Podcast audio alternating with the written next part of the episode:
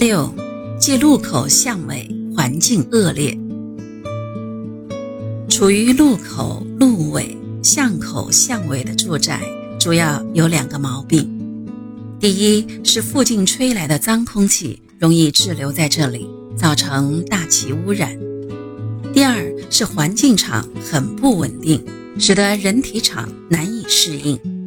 由于白白消耗内能而致体质羸弱，甚至患病。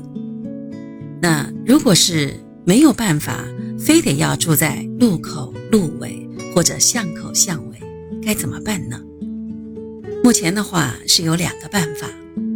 第一是加强宅内的通风，使从巷或路吹来的脏空气不至于滞留室内。